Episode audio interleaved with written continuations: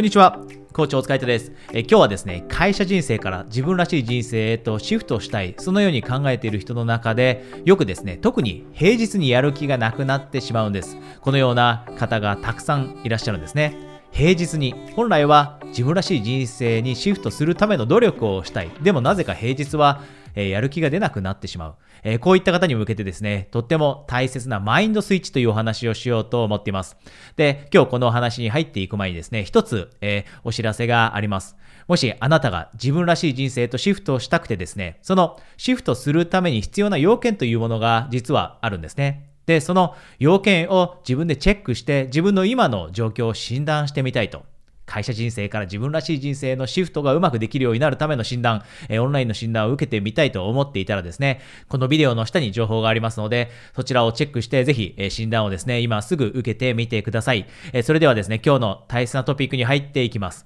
今日はマインドスイッチというお話です。で、冒頭でもさっきお話ししました。人によってはです。週末は比較的時間がたくさん取れるので、えー、自分の人生へと自分らしい人生へとシフトするための努力ができるんですけど、でも平日なかなか、えー、やる気を出すことができないんです。このような悩みを持っている人がたくさんいて、そういったご相談もいただくんですね。で、実はこれって私自身も過去に経験していたことでした。私も過去は会社員です。えー、あなたもご存知の通り、えー、会計士をしていたり、またコンサルタントとしても働いていました。で、その時は会社員です。で、会社員として、え会社に行くと、周りにいる人ってみんなもちろん会社員ですよね。そこで勤めている人たちです。で、私の場合よくクライアント先の、まあ日系の会社だったり外資系の会社、いろいろな会社を、え担当しましたが、いろんな会社に、え伺うことがあります。で、そうするとその会社の人たちの雰囲気って、え日本の会社の人の雰囲気だったり、もちろん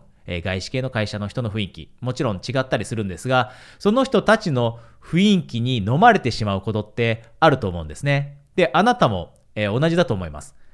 平日、会社に行った時、あなたの会社の中で働いている人たちってたくさんいると思います。大手で働いている人もいれば小さい会社かもしれません。どちらでもいいですが、その会社に少なくとも5人、10人、または人によっては200人、300人、1000人、こういった人たちがいます。で、その人たちのほとんどが実は人生シフトについて考えたりしていなくて、ずっとその会社に居座ろうと思っている人だったりします。まだ比較的、えー、多くの人が会社勤めで居続けようって思ってるんですね。これが現実だと思います。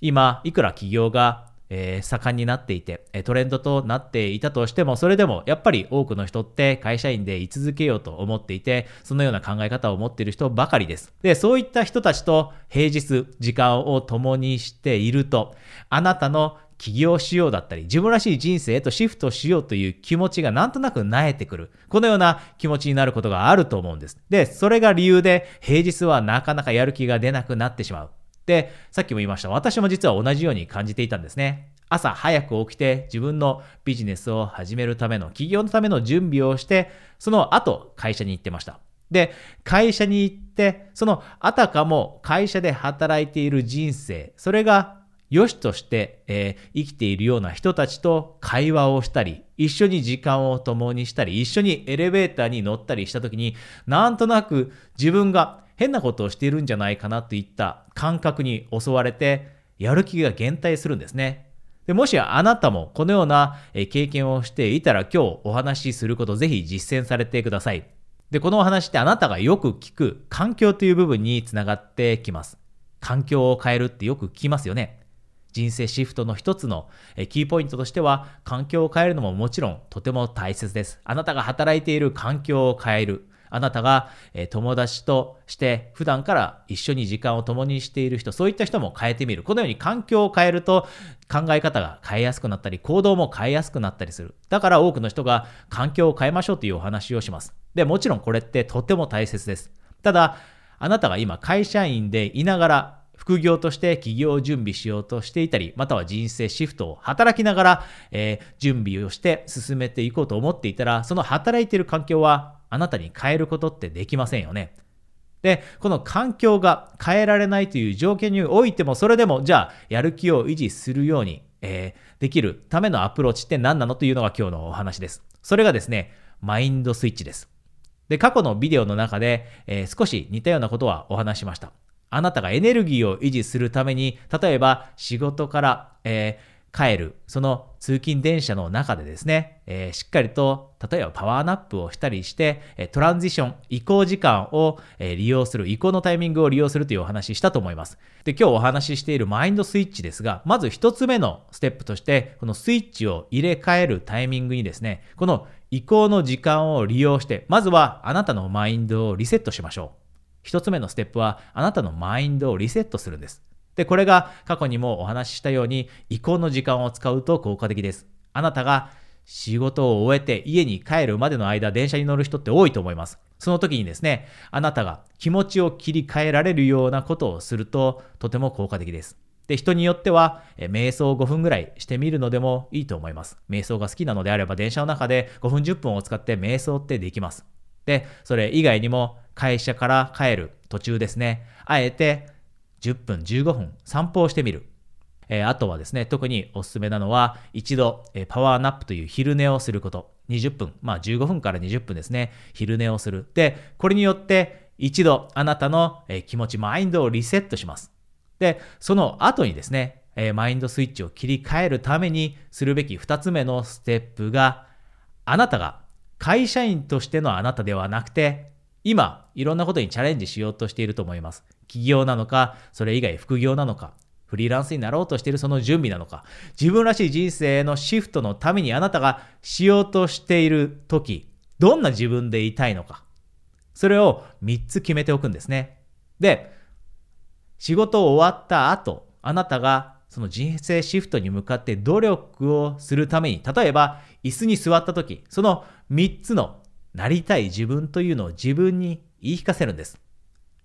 これをすることで、なんとなく生きている、そのマインドから、自分が本来自分の人生をコントロールしながら生きていくんだというそっちのマインドセットに切り替えていくんですね。で、その時にはやっぱり一度リセットする必要があって、だからステップ1で、えー、パワーナップをしたり、瞑想をしたり、散歩をしたりすることで、え、マインドをリセットしました。で、2つ目のステップは、あなたが挑戦する姿勢を、えー、持っている時にどういった自分でいたいのか。